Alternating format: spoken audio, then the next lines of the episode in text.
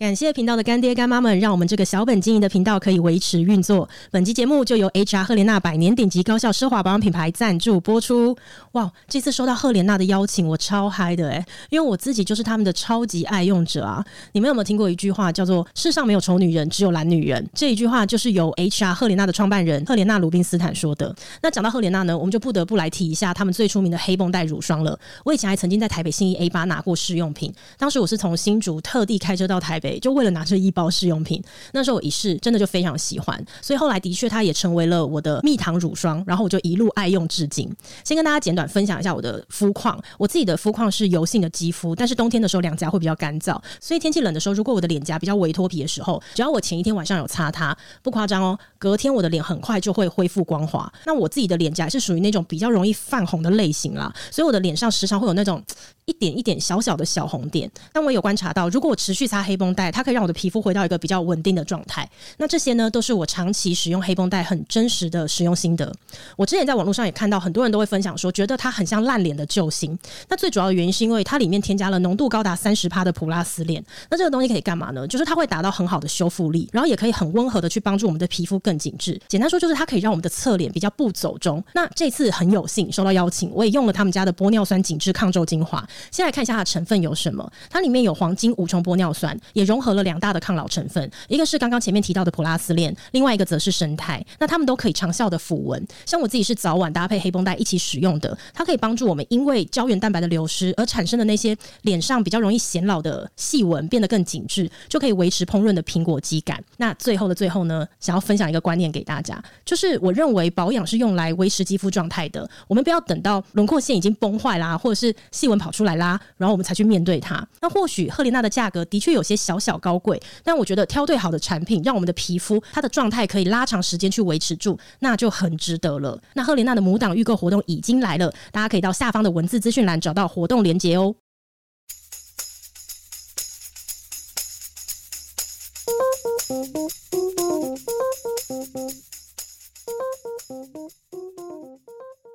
嗨，菜菜，哎，好久没有录音了，对不对？对啊，好紧张啊！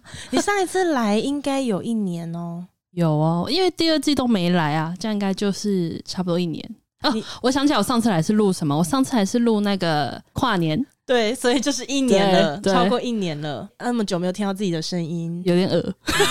你说在耳机里吗？啊、所以其实别人听到我们的声音就是这个声音呢、欸，就很耳啊！不是大部分人都不喜欢听到自己声音吗？就像平常会觉得自己唱歌好像还不错，就别人拿手机录，发现完全是两回事。哎、欸，我没有这个困扰啊。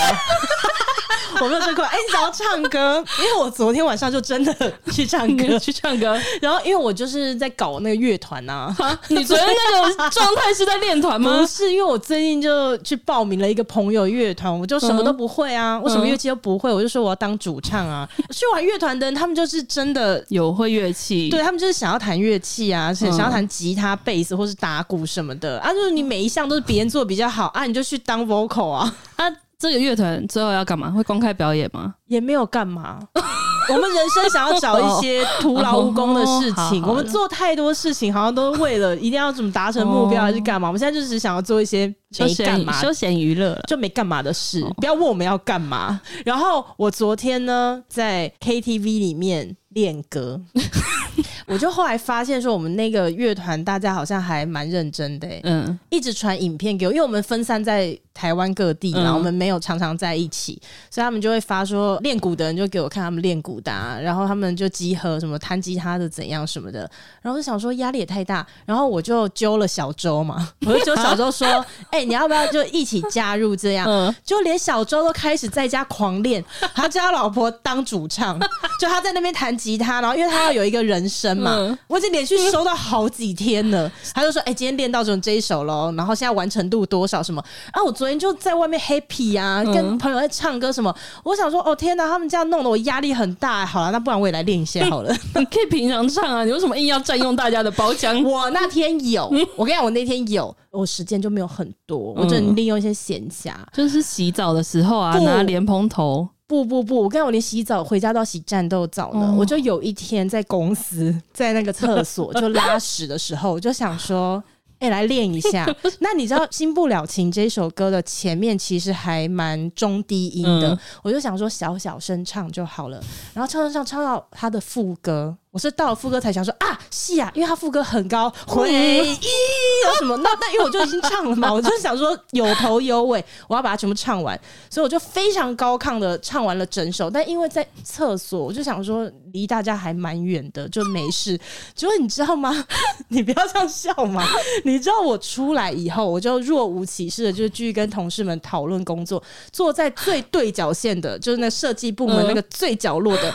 我过去，然后跟他们讨论事情，他就说：“哎、你刚刚那那个唱歌什么？”我就说：“你这边听得到。”他说：“听得到啊，很清楚。”我觉得这糗哦，办公室的隔音吼。啊，算了，反正你以前就常在办公室大唱歌啊。我现在改很多了，我改很多了，因为现在公司越来越多人，我就想说总要装个样子。哎、嗯欸，怎么讲到这啊？说声音啦。啊，对了，对，前两天对我前两天去唱歌。那你嘞？你最近在干嘛？我最近都躲在家里啊，就都在家。对啊，不然我要去哪？对，你要去哪？不是你从公司离开之后，不是要去创业吗？啊，对啊，我就是在家里准备啊。那你现在怎么样了？现在哪一个进度了？现在就是原本说三月要上。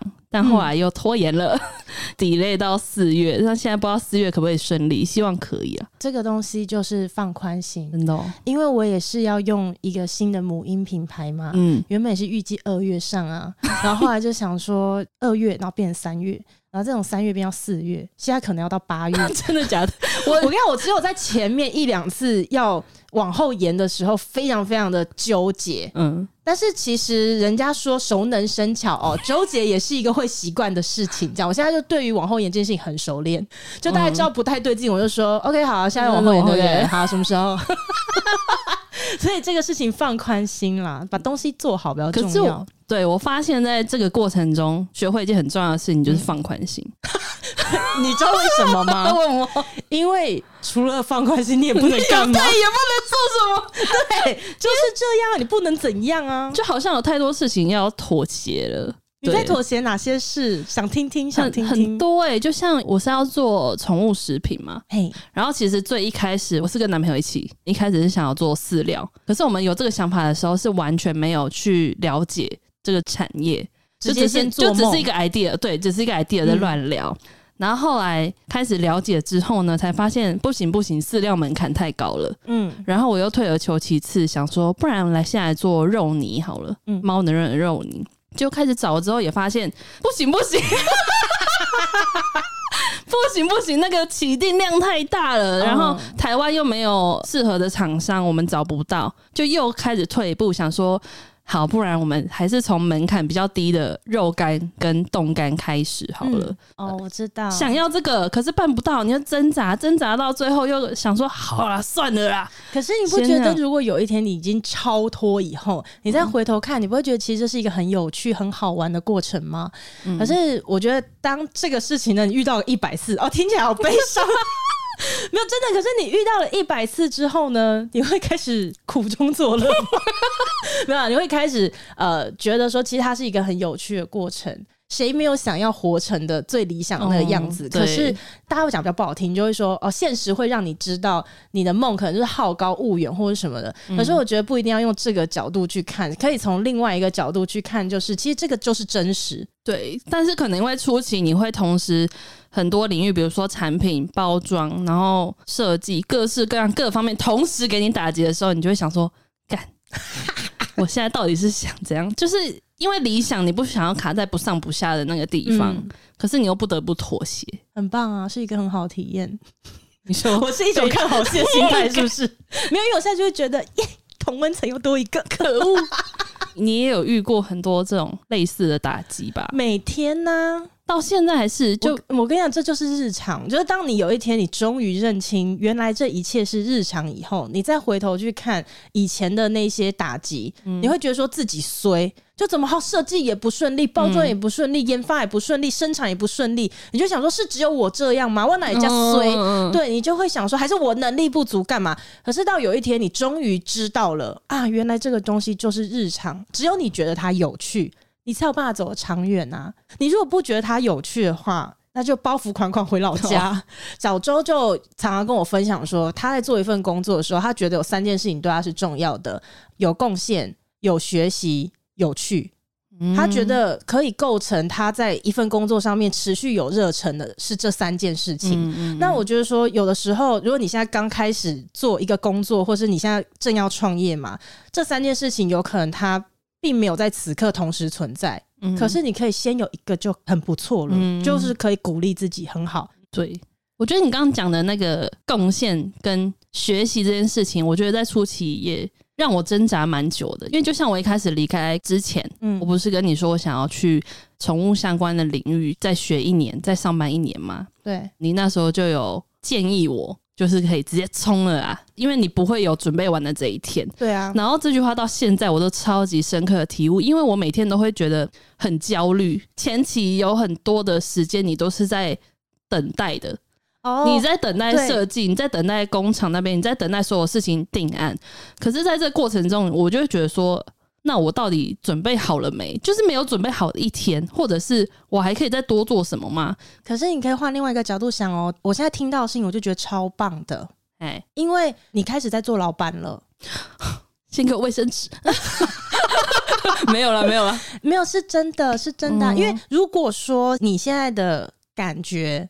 是你之前常年的工作里头很少感受到的，嗯，这就是很大的一步，是真的，你不觉得吗？你身份换了，嗯，然后开始生活当中产生很多的焦虑，不一定是坏事，欸，诶，嗯，没有人是没有经历这个过程就很知道怎么对抗焦虑的，嗯，你至少开始啦，你不觉得很好吗？嗯，我还在幼幼班，没事啦，你在一直等待的过程，不知道可以怎么办的时候，跟你说去睡觉。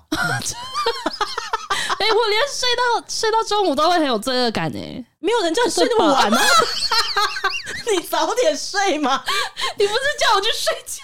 没有，你早你九点就睡好不好？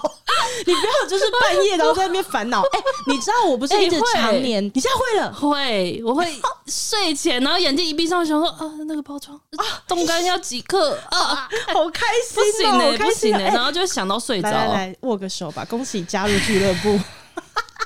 哎、欸，你记不记得几个月前有一次我在跟你聊 Line 的时候，我还跟你说欢迎加入同温层，我现在超期待同温层可以再多一个人。你尾牙喝醉的时候也跟我这样讲，真的假的？就代表你清醒跟喝醉的时候都是一样的心声。哎、欸，我好开心哦、喔，多一个睡不着觉了，在这个世界上。可是我没有严重到失眠呢、欸，你是不是严重到失眠？哎，我之前是嘛，如果长时间就听我们节目的话，就会知道、嗯。但我好像没有更新一件事情是，是、嗯、我现在可以睡得很好嘞、欸，真的、哦，我是在最近才发现的，而且甚至什么时候开始的，我自己也想不起来了。嗯，我现在真的就是躺下去之后想要睡觉，我就可以睡着、欸。哎，哎。我跟你讲，不会不会，都是过程，都是过程对。对，不过我倒觉得你很勇敢、很厉害的地方是，这不是你第一次创业。对，这也是一个很大的焦虑，我就无限的焦虑，因为毕竟我失败过一次啊。然后你就会内心里一直有一个声音说：“干，这次会不会又失败，又失败，又失败？怎样叫成功？”对我来说，稳定经营下去就算 OK，活下去。对，活下去。可是我第一次是活不下去。就血流成河这样，就是第一次真的很惨痛哦。赶快来聊一下这个故事好了。第一次吗？对，你第一次创业做什么？我是做韩货服饰，所以要去韩国。对，我第一次我去韩国，那时候是差不多二零一九，嗯，所以还是疫情前，那时候大家都还可以直接去批货。嗯，有这个想法是因为我有一次跟我朋友去韩国玩，然后我们就去东大门，就看到那边的生态，就觉得哇，好酷哦。大家都在那边批货，然后在那边整个晚上在那边不睡觉，在家里的关键是整个晚上不睡觉吗？就好像一个呃巨型的夜店这样很嗨。那你去夜店玩也可以，可以感受到同样的效果。为什么要走那么辛苦的路啊？没有，加上我本身就蛮喜欢买衣服的啊，什么、嗯？因为我觉得大部分的女生可能多多少少都会有这个梦想。我自己觉得啦，可以展现自己的穿搭，然后又可以呢拿比较便宜的衣服。嗯，那时候一样是脑子里有很多幻想。就是想说什么哇，如果我以后稳定活下来之后，我的店面要长什么样子？什么设计好可爱哦，这样。那殊不知你一开始就没有资金啊，你就是只能哦，嗯，该买的东西买一买，然后该买的东西 买一买，讲起来好消极哦。该买的东西买一买，然后机票订一订，你就去了。嗯。第一次就是看起来就超鲁莽的。呃，那个时候那个工作维持多久啊？半年而已。半年，对。那你当时是在什么地方卖啊？我那时候有租一个电商网站，就是套版的那一种，哦，就自己的官网啊。嗯，因为四年前我也没有任何的行销概念。哦，你想说东西上架了，可能就会有人来下单，然后顶多就是诶联系一些网红、网美，问他们说要不要互惠，顶多就这样。那经营社群也不太会，就是有什么素材。拍了什么照你就分享，就是跟其他人不会有太多的差异，所以就造成我第一次的创业其实是一个环节错，两个环节错，就造成无法挽回的颓势这样子。嗯，因为我最大的错误就是我没有搞懂东大门批货的规则。嘿。就是听起来很基本，对不对？我这样一听，我就超想知道他们什么规则。啊？他们的规则就是，其实现在这些都已经有点算是公开的秘密，网络上其实都查得到。他们的规则是同一款要两件起批。那你的认知会是觉得，我这一款，比如说三个颜色，我买两件就好了，还是我每一款每一个颜色都要两件？听起来应该是每款每色要两件，对不对？嗯，对不对？错是另外一个。所以这三个颜色红、橙、黄，我只要拿红跟橙就可以了。对，这样就可以了。这样听起来很棒啊，更棒哎、欸！可是我第一次不知道哦，你买了一大堆。对，我第一次就是以为哦，所以我每个颜色都要两件，都要两件。所以我喜欢你这种客人呢。我可能光一款我就拿了五件、十件。哦，太多货了，对，就会造成我第一批的时候就囤了很多货。你知道多到什么程度吗？多到他现在还在我家。天哪，卖不掉哎、欸，就是卖不掉。我已经贱价出售，还是就多到还在那边，还有在那边哦、喔。已经过了四年、哦，所以你就一次花太多钱压货在那里了。对，因为资金，比如说我一开始资金五十万好了，我光第一次批货，我可能就花了三分之二。就变成后面有点周转不过来，这就是我为什么说我第一次就是非常鲁莽，我就是没有规划后面我如果要活半年，我到底要预备多少的资金继续运转下去，就是没有想到这些东西。而且第一次我刚刚不是说我搞错嘛，嗯，就会发现很好笑的是，大家都以为我是大户。对啊，我刚想说最喜欢这种客人啦，说哇靠，这个人在台湾生意是做多大啊？对啊，一次给我买二十双鞋子，我操！因为鞋子更夸张，鞋子就是三十八到四十号，它有很多尺码啊。对，我就每个颜色、每个尺码都来两双哦。所以其实这个款式你只要拿一双三十八号，一双三十七号就可以了。没没错，那就每个尺码都拿两双。对，我是生个白痴，你是在台湾开百货公司哦。生意做很大哎、欸，我就是连这种最基本的东西我都忘记去搞清楚，因为我的潜意识就觉得就是这样，哦、我就没有再去深究。因为我刚刚听，我也以为是这样。对对对，而且我第一次去批的时候，我还拿了厂商的两杯咖啡。就是同一个晚上哦，有不同的两个档口，我们叫一间一间店叫档口，嗯，两个档口都给我咖啡，我就还想说哇，韩国人好热情哦，因为你是大咖，对，我说哎，大咖来喽，上咖啡，哎，后面就没喝过了，后面第二次搞懂，我说是从来没喝过 Americano 了。哦，你后来还是有，你总共去很多趟去批货，我去了应该有四五次，嗯，对，然后第二次我就搞懂了。因为再也没有咖啡了，对，要自己买，自己去百货一楼买。可是你还能够跑四五趟，代表说中间这个货还是有在跑吧？呃，因为一开始多多少少都会有亲朋好友捧场啊啊啊，对，所以多多少少还是有销一些，让你有多一些资金去跑第二次、第三次，嗯、就是卖不掉。朋友身边的朋友买完以后呢？你的新的客人从哪里来啊？嗯，那时候有在乱下广告啦。第一个是我在乱下广告，啊、会吸一些零散的客人。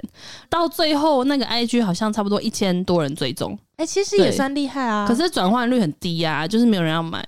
哦，然后办抽奖，这也是一个方法。嗯，对，但就是换不到现金，所以没办法再、哦。意思？那你到后来这个决定要收掉的时候，主要是因为资金周转不过来吗？对对对。然后收掉，当时是很纠结跟挣扎吧？嗯，蛮挣扎的，因为我一开始还做了一个工作室哦，就是一笔开销哇。然后那个工作室是一个月我记得好像七八千块吧。一开始就是觉得天哪，我要有一个工作室吧，不然我那些东西要放哪里？然后我出货的纸箱，我一次就订了一千个，可是到最后可能总共一百个有没有发出去都不知道。哦，可是是纸箱的起订量本来就这么大吗？没有，可以不用订这么多的。其实可以不用订那么多，哦、当一个经验啦。对，我就太天真，然后很多事情都做错决定，导致中间生意惨到是有时候我会没事做，因为一个月才去批一次嘛。然后中间没事做的时候，我就会睡在工作室的地板上。哎、欸，总共都只有你一个人吗？我一个人啊。哦，我一个人，我没有跟朋友合资，我一个人。然后也都还没有请人，这样子都没有。就是一个很孤单呢、欸，这点自知之明我还是有的，就是没办法，不需要请人，而且那时候我还住家里，嗯，住家里就是每天大概八点就要出门，嗯，可是你出门其实你不知道要干嘛，你不觉得很可怜吗？虽然是自己坐地来，哎，怕家人会想说你为什么整天游手好闲？没有，我们在台湾是开百货公司的，什么游手好闲？不要乱讲好不好？我的职业是盘子哎。我去贡献韩国的那个经济啊！那后来呢？决定要收掉。最后面有没有想说要不要投实体店嘛？因为想说十天至少会有嗯逛街的人流。对。然后又开始在悔恨说为什么当初要租工作室？原本还想要说服一个朋友跟我一起租店面。但后来他也没有答应啦，所以就算了，就见不好也还是要收，就是乖乖去找工作。嗯，可是那些经验全部都会成为你现在做第二次创业的时候，你会避开的风险跟地雷啊。没错。你会知道要想得远一点，跟你现在要拿多少的资金出来做，那你的货款可能只能占资金的多少？对，然后在这个货款内来达成做得到的嘛。嗯，看起来好消极哦。你说我的脸吗？对，看起来好消极。因为可能现在，在挫折当中啦，是不是？就是因为我第一次给我的噩梦太巨大了，你知道吗？啊，那么巨大，那你可是你怎么还有勇气开启第二次？第二次可能因为花的不是我的钱 哦。哎哎，等等等等，听到这个地方好像是有现在才讲这件事，有金主了，是不是？就我男朋友啊。这次有点像男友，他出钱我出力啦，因为他现在也没有辞职，然后事情几乎都是我在弄，所以我在花他的钱。嗯，那他会跟你催这个进度什么的吗？会啊，他早上才传讯息，这个投资人呢、欸？对啊，是你的投资人、欸，对啊。哇！而且这其实一开始我们因为情侣一起，一开始多少会有点磨合嘛。那不过你第二次创业为什么会想要选择跟宠物相关啊？这起源还蛮有趣的，有是有一年我生日的时候，跟男友就去台中玩，整趟路程我们都突然觉得说想要有一番自己的事业，嗯，然后就想到他们家就也养蛮多宠物，然后我自己可能又有一些行销经验跟兽医助理的经验啊，对，就是、你刚刚前面有提到你第一次创业前原本是做兽医助理嘛？对对对，看有没有一些集合，好像结合起来，对，宠物领域相关的。电商这样子，嗯，对，所以就开始朝这方面去努力。哎、欸，你以前为什么会去做兽医助理啊？哎、欸，去做的原因很好笑、欸，哎，去做的原因，我那时候才毕业半年吧。我就有点想要换工作，嗯，然后就刚好有一个朋友跟我讲说，哎、欸，你要不要来试试看兽医助理？我们一个月可以放十五天的假，这么多？对，就这么多。然后我就是被这个吸引，你知道吗？想说你是被哦，十五天假 吸引。对对对对，最一开始我其实是被十五天假吸引，然后我想说，啊，反正目前刚毕业也不知道要做什么，我、嗯、就去试试看。就一做也做了两年半左右。嗯，兽医助理在做些什么事？他其实什么都要做，有一类的兽医助理是做比较文书处理、行政处理的。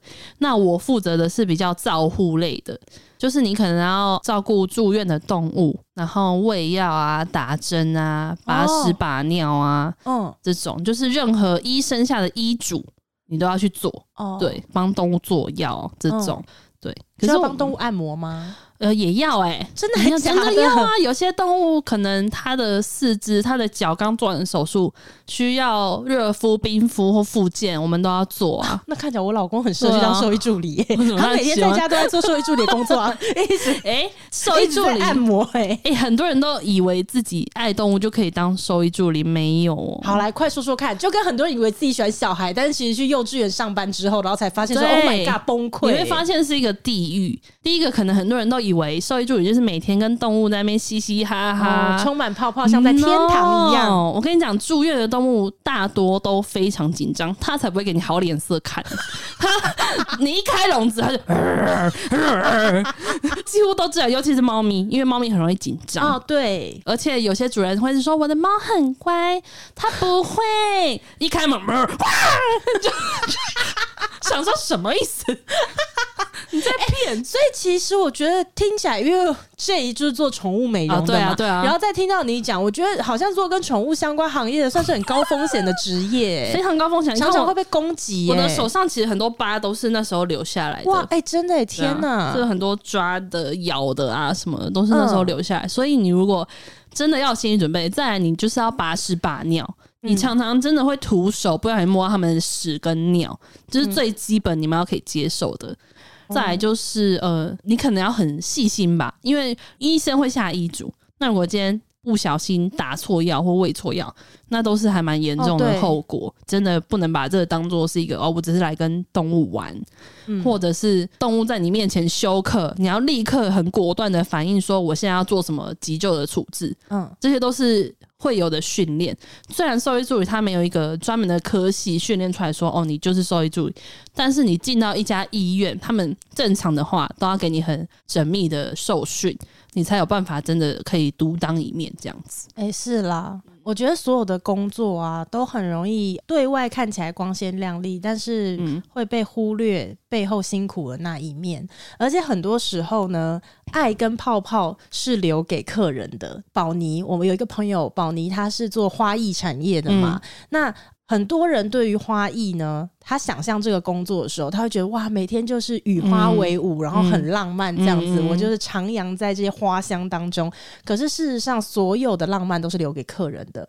就像客人在买一束花的时候，这个浪漫是要送给他女朋友的。嗯、你是这一个整理花的人。你没有什么浪漫可言，嗯、你就是满手被玫瑰花刺刺的都是血，好哀伤哦！怎么这样？对，哎、欸，我这样乱讲，我又不是这个产业的人，我这边乱讲。但我要表达的事情是说，很多人他的工作外貌上看起来是。可可爱爱啊，或是粉红泡泡很多的，嗯、可是背后的辛酸是很多人容易忽略的事情。嗯，对，呃，像我们自己公司也是一样，哎、欸，你也待过我们公司啊，嗯、我们是把欢乐传递给别人，我们把缤纷带给别人，嗯、然后也很容易让别人产生误会说，说哇，在这里上班一定就是呃很快乐，整天都在笑啊，像 K 笑那个样子啊，然后进来之后想说，呃。这里跟我想的不一样，嗯，对，就是会他那么严肃，对，可是这个就是上班，上班就是这样，欢乐其实是留给别人的。啊、我后来就越来越能够体悟一件事情，就是我们也不是，哎、欸，好像我们在社群上看起来嘻嘻哈哈的，私底下根本不是这样子。然后我们是两面人，我觉得也不是，就是我们 k 笑的时候，我们是真的 k 笑，嗯嗯。所以我觉得很多人容易忽略这件事情，就是看别人啦。然后我觉得我自己在这个过程当中也会有一个学习，就是当我在看别人的时候，我就比较不会去想说哇，别人都很轻松或者什么的，他一定是在他努力的时候，我们没有看见而已。嗯，对，我觉得各行各业都一样。对，但是兽医助理真的还蛮好玩的啦。这两年半也遇过不少就是很奇葩的饲主。我印象最深刻，哦、我刚进去没多久的时候，我就是要去狗病房。看一只狗的状况怎么样？那只狗是车祸，然后刚好它主人有下来探视它，结果一进去就看到那个女主人大概是中年的阿姨吧，她在跟她的贵宾狗拉鸡，她真的是嘴对嘴哦，然后我就吓到，舌头那样吗？嘴对嘴，我我不确定有没有舌头，但是但轻轻的就一下这样子，不是，他们是持续的碰在一起哦，然后我就想说，哇，这干嘛？然后我就赶快吓到，我走出去跟同事说。他们为什么在垃圾呀？然后我同事就说：“哦，因为他主人说他的狗只会这样喝水。”我想说，所以他刚刚是在喂他，他在喂他喝水。但我想说，放屁！他没来之前，他才在水碗里面喝水的。什么意思？怎么会哪来的误会啊？嗯，我真的吓到哎！就是他可能真的很爱他的狗啦，好啦，可是真的有点吓到我。因为那时候才进去没多久，你知道吗？好特别，就是进去没多久，就是没看过多少奇奇怪怪的事主。那第一幕真的也让我有点吓到。那当然，后来遇过更多奇怪的事主，就觉得还有什么我要听没什么。两年半我从来没有跟事主吵过架，我顶多翻他们白眼而已。但那一次我真的受不了，我想说这位先生到底是什么什么问题？就他是一只猫咪的主人，因为我们医院是一楼跟地下一楼。他可能在一楼诊间的时候，医生跟他说：“哦，我们有猫病房，跟狗是隔开的。”他可能怕他的猫很容易紧张。那的确，我们的猫病房跟狗病房差了大概五十公尺吧，隔开的两间。但是因为他下楼的时候发现听得到狗叫声，嗯，对。但你这东西一定挡不了嘛，避免不了。你就算去一楼，你也听得到狗叫声，对。然后他就把我叫过去。因为我刚好在走在附近，虽小，我走在附近，他就说：“请问一下，为什么你们医院有狗叫声？”然后我就跟他说：“这里就是有狗啊。”对啊，我说：“因为我们有收狗啊。”然后他就开始无限跳针，他说：“可是医生跟我说，狗跟猫是分开的。”我说：“是分开的，没错啊，这里没有狗啊。”我就还指他所在地给他看，然后说：“这里没有狗啊。”然后他就一直无限循环。然后我想说，你到底有什么问题啊？我就开始没耐心呢，不回答客人问题会怎样？因为他一直跳针，然后又一直用那种迟疑的态度。哦，对，然后我就跟他说，还是这么担心你的猫，你要不要让他转去只有猫的医院？有这种医院，如果他的猫真的比较高明的话，他也不愿意。那我想说，那你到底是要我怎样？你是要我们把所有的狗赶出去吗？不可能啊！哦，对，然后我就开始很大声的跟他讲话，大声，我就跟他说。第一个，不然你就是帮你的猫转院。那如果你不愿意的话，对我们医院就是有狗。我天哪，你真的很呛哎、欸，我真的很气啊！然后最后他的主治医生就来了，他主治医生也很帅，他就这重点吗？而 且不是，我是说行为。哦、我以为你说他五官行为。OK，对，他就冷冷的看着他说：“呃，对，而且我们有怨狗，还是我要帮你办转院。”我跟你讲，很多事主只敢欺负助理，他不敢欺负医生。哦。真的吗？对。饲主他就会觉得助理你就是对，根本就不敢对医生大小声，看到你助理就像叫小弟一样，哦、就是很不尊重人。我还遇过事主偷狗的，他的哎，话锋一转，我要听那只柴犬，哦、那只柴犬它是车祸住院，住了大概两三个礼拜吧。嗯、主人探视的时间是有固定时段的，然后那个主人是一个中年男子，带着他的女儿。就下来看那一只柴犬，休息时间快结束，我们发现为什么那个笼子开着没有关？因为那个笼子是有上下层，没关狗可能会掉下来。嗯，然后我们就走过去上，发现哎、欸、啊，狗狗嘞，狗不见了，主人也不见了，然后我们就赶快叫助理上去看。因为那时候同事有一个大概一百八十几公分的年轻男子，然后他就发现那个男生他带着他自己的柴犬要走出医院门口，然后我们就想说，哎，不好意思，探视时间要结束了，你要带他去哪里？可是你住院费都还没付哦，然后你也没有跟任何人讲。他就是要偷偷的把狗偷走，就是偷回家。哦，但是那是他的狗啦，不结账吃霸王餐。对对对对对。然后很好笑的是，那个一八级的助理就这样挡在他的面前，就双手举高，因为他很怕碰到他会出事，就会说：“哎、欸，你们打人呐、啊！”这种，嗯、他就一直这样挡在他前面，就他还是被告了。真的假的？他被告，他要告什么啊？他就乱讲啊，就告说那个助理有打他，他就是为了要跟你好。那他有说明他为什么不付钱，然后就走掉吗？没有啊，他就是贱啊！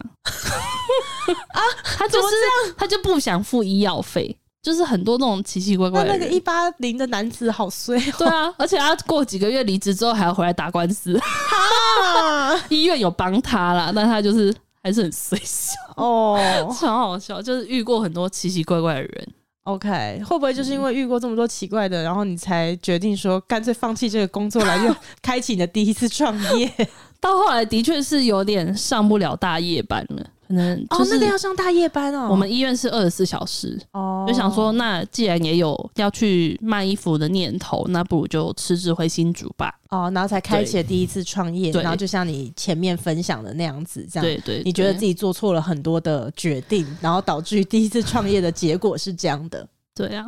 但没关系啦，我觉得我听到目前为止，我还是觉得那些都是很宝贵的学习。嗯，我觉得这不是假正面哦，我觉得这是很真实的，因为创业历程当中所学到的挫折，是很多人的人生里面可能真的不见得遇得到的。嗯，所以我觉得是一个很好的经验。嗯，但我会很想要问说，比如说你创业这么多年了，嗯，你怎么知道自己的决定到底是不是对的？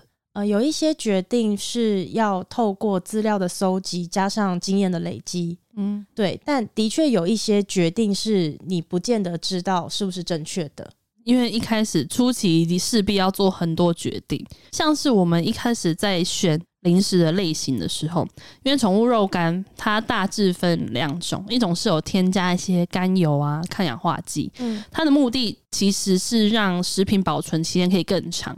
那甘油跟抗氧化剂这些本身也不是说十恶不赦的东西，它还是可以加，它是合法的。那另外一类就是什么都不加，它就是纯粹的肉干，嗯，但相对的它的成本比较高，然后保存期间也比较短。那我们那时候去接触第一家代工厂的时候，他们是做有添加的那一类，嗯，因为我的理想是不添加的，就是最简单、最单纯的那一种。他就花了一整下午跟我说服说。你要是一开始就要做成本比较高的，你卖得出去吗？价格打得过人家吗？那你不如做。成本比较低的跑货可能比较快，然后你的包装袋就找个牛皮纸袋先包起来，简单做就好了。哦、懂意思？对，呃，如果是以你现在的这个例子的话，我的做法会是这样子。嗯、我觉得一切还是会先回到你现在做的这个品牌的定位在哪里，因为这听起来是完全两路不一样定位的，嗯、所以你首先应该是先决定你的定位在哪，你的定位就直接可以帮你做这个决定了。这是第一件事，然后我觉得第二件事情永远要记得，这是我自己告诉自己的，呃，不要让外行的人来指导你做事，因为在我的经验里面，有的时候我也会遇到像这样子的情形，比如说做制造的，然后来跟我讲说，你这个东西就应该怎么做，做制造的来教你做品牌，对，会有这种情形，嗯，然后或者是说写程式的在教你怎么做行销。嗯，可是其实他们都只是用他们自己理解到的，或者是网络上面哦，经理人月刊读到的一些什么东西来跟你讲说该怎么做。嗯，可是如果你听了这个建议，你做了这个决定，他不会帮你负担这个后果的。嗯。对，我觉得还是要注意这件事情，因为像比如说，就是那种很小的举例，像你刚刚讲到，他说啊，这东西就用牛皮纸袋装什么什么，这种我就会觉得你是外行在指导内行。因为菜菜我们一起工作过嘛，嗯、所以你有经历过打造一个品牌的过程，所以光是听到说这东西牛皮纸袋装一装，你应该就会受不了了。嗯，对，所以我觉得这一切都还是要看一下你一开始的定位在哪里。如果你只是想要做一个杂牌卖一卖的话，呃，他讲的可能也不见得不可行。嗯，可是如果这不是你要走的路的话，这个就听一听就好，一定会有很多人给你很多的意见，但可以先练习过滤。嗯，对，有一些意见不一定要往心里去，不然你的资讯越多，你会越难做决定。嗯，对，我觉得这个某部分可能跟我个人的个性有关，就是我是有点习惯那种否定自己的人。No，所以就变成说，比如说我内心其实很确定我是要做那种不添加的东西，但是他讲完之后，我就会想说，我这么坚持是对的吗？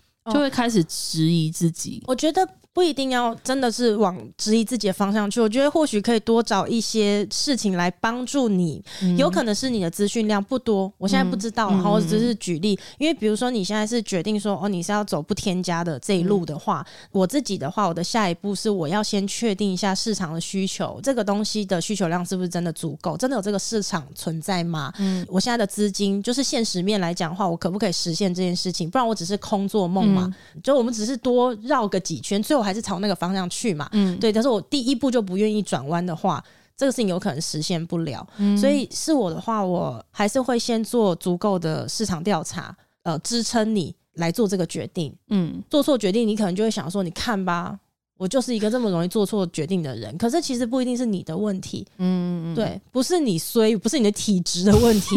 嗯，对啊，就是这些资料可以做。齐全一点，嗯，所以像你刚刚问我说，怎么样知道自己的决定是对的？我说有一些类型的决定是靠经验嘛，嗯，靠经验来避险。那有一些则是资料要备齐。那当这些东西全部都有了以后呢，某一些决定还是让你不是这么肯定的时候，嗯，那个风险通常也不会到太大了啦。嗯，对，我要确定说市场上需要这个东西，然后我大概有把握到几成，经验不够可以请教很多人。所以这是人脉的重要啊，嗯，对，有，我觉得第二次跟第一次的差异就是，第二次我多了蛮多贵人可以问的，嗯，就包括以前的兽医同事，或者是你们，就是、啊、谢谢，对，就多了蛮多人可以问的，不会像第一次那样就只能。自己想，然后自己乱做决定，这样子、哦、不会啦。你已经很棒了，而且在你这么年轻的年纪。我觉得你鼓起了一个很大的勇气，我很替你开心呐、啊。你那时候说要离职，然后想要去创业，我不是跟你讲说我也是替你开心吗？嗯、有些事情想做，就现在去做，这样哇，要三十嘞。还是很年轻，年轻是，还是一个很年轻的年纪这样子。嗯那我好奇，像你，比如说在做爱康的时候，嗯，就准备到什么阶段，你才会觉得 OK 了，可以上线了？你自己已经回答自己啦。你在这一集的前面其实已经讲了，我讲过说没有准备好的一天。哦，对啦，如果你本身不是创业者，好了，嗯，你根本不知道要做什么准备啊。对，你真的下去创业了之后，你才会发现说，创业者到底要做哪些事。就是每一个阶段是不同的课题啦。当你还没有员工的时候，就是像你现在要想很多的东西嘛。你刚刚自己就讲了很多啊，设计什么行销。研发、制造什么生产那些很多很多产销人发财嘛，就这些东西你就是一个人做啊。嗯、那等到你开始有员工之后呢，你会发现说，哇，我的天呐，就是 HR 的东西我也要学。然后哎，还真的很幸运的，公司真的开始赚钱了，你财会你也要学，呃，财务报表你也要看得懂。对，所以我觉得这个很多时候你没有办法自己准备的。你要怎么准备？难道你要把这所有东西全部都学会之后，然后才告诉自己说，OK，我觉得我现在可以上路了？哦，不可能啊！那时候你六十岁了吧？对啊。就是很多东西就是边走边学，那你一定会跌倒，也一定会做错决定啊。可是我觉得你要用好一点的心态去看这个事情，做错决定是礼物诶。你如果问我说，我近两年我觉得很大的一个挫折，你就跟我一起经历过啊。我们有过社群的誓言风波嘛？嗯、不管是当下还是事后，我这从来都没有怕谈论这个事情啊。嗯、在发生事情的那一天晚上，嗯、是我那一整段可能前后一两年内我睡得最好的一天。这个事情就是超级矛盾的嘛，因为我每天都活在焦虑中，我每一天晚上睡前都自己做社群监测，可是我觉得那是一个很不健康的事情，因为你永远在睡前都有一个压力在，你也不知道你今天会看到什么，嗯，然后真的到你出事的那一天好了，你知道那个感觉是啊，该来的就是来了，来了，任何的企业长久经营。都一定会有犯错的时候，只是不知道你会错在什么地方。嗯，我的该来了，终于来了，不是说我一定会社群失言啊，终于社群失言了，嗯、不是指这件事，是风波来了。嗯，只是不知道出现在哪里而已。对，因为你有一种解脱的感觉，你就觉得 OK，好，全世界都在骂我，最早就这样了。嗯，我可以好好睡睡吧。真的，嗯、可是，在那之前，你就会觉得说，到底哦会怎么样？我们会犯什么错吗？会不会什么东西没有弄好？呃，你每天要审这么多的文案，你会不会漏掉什么资讯是错误的？官网的打折会不会？哎、呃，我一个没有注意，哎，这个东西就设定错误。你太多太多了啦，成千上万项可以讲啊，所以人是没有准备好的一天的啦。是现在后悔还来得及？什么意思？没有啦，开玩笑的，开玩笑的。不会啦，你 可以的，你可以的，相信自己，我也相信你啊。然后，所以希望你的第二次创业，然后这个品牌呢，可以快快的跟大家见面，这样没问题。很开心，同温层又多了一个人，有更多的东西可以聊了啦。失眠的人又多了一个，没事没事，常常来这边聊天，没问题。对，常常来这边补充一些能量，宣泄的还蛮爽的。好啦，常来哈，答应我，OK，那我们就下一次见喽，拜拜。好，拜拜。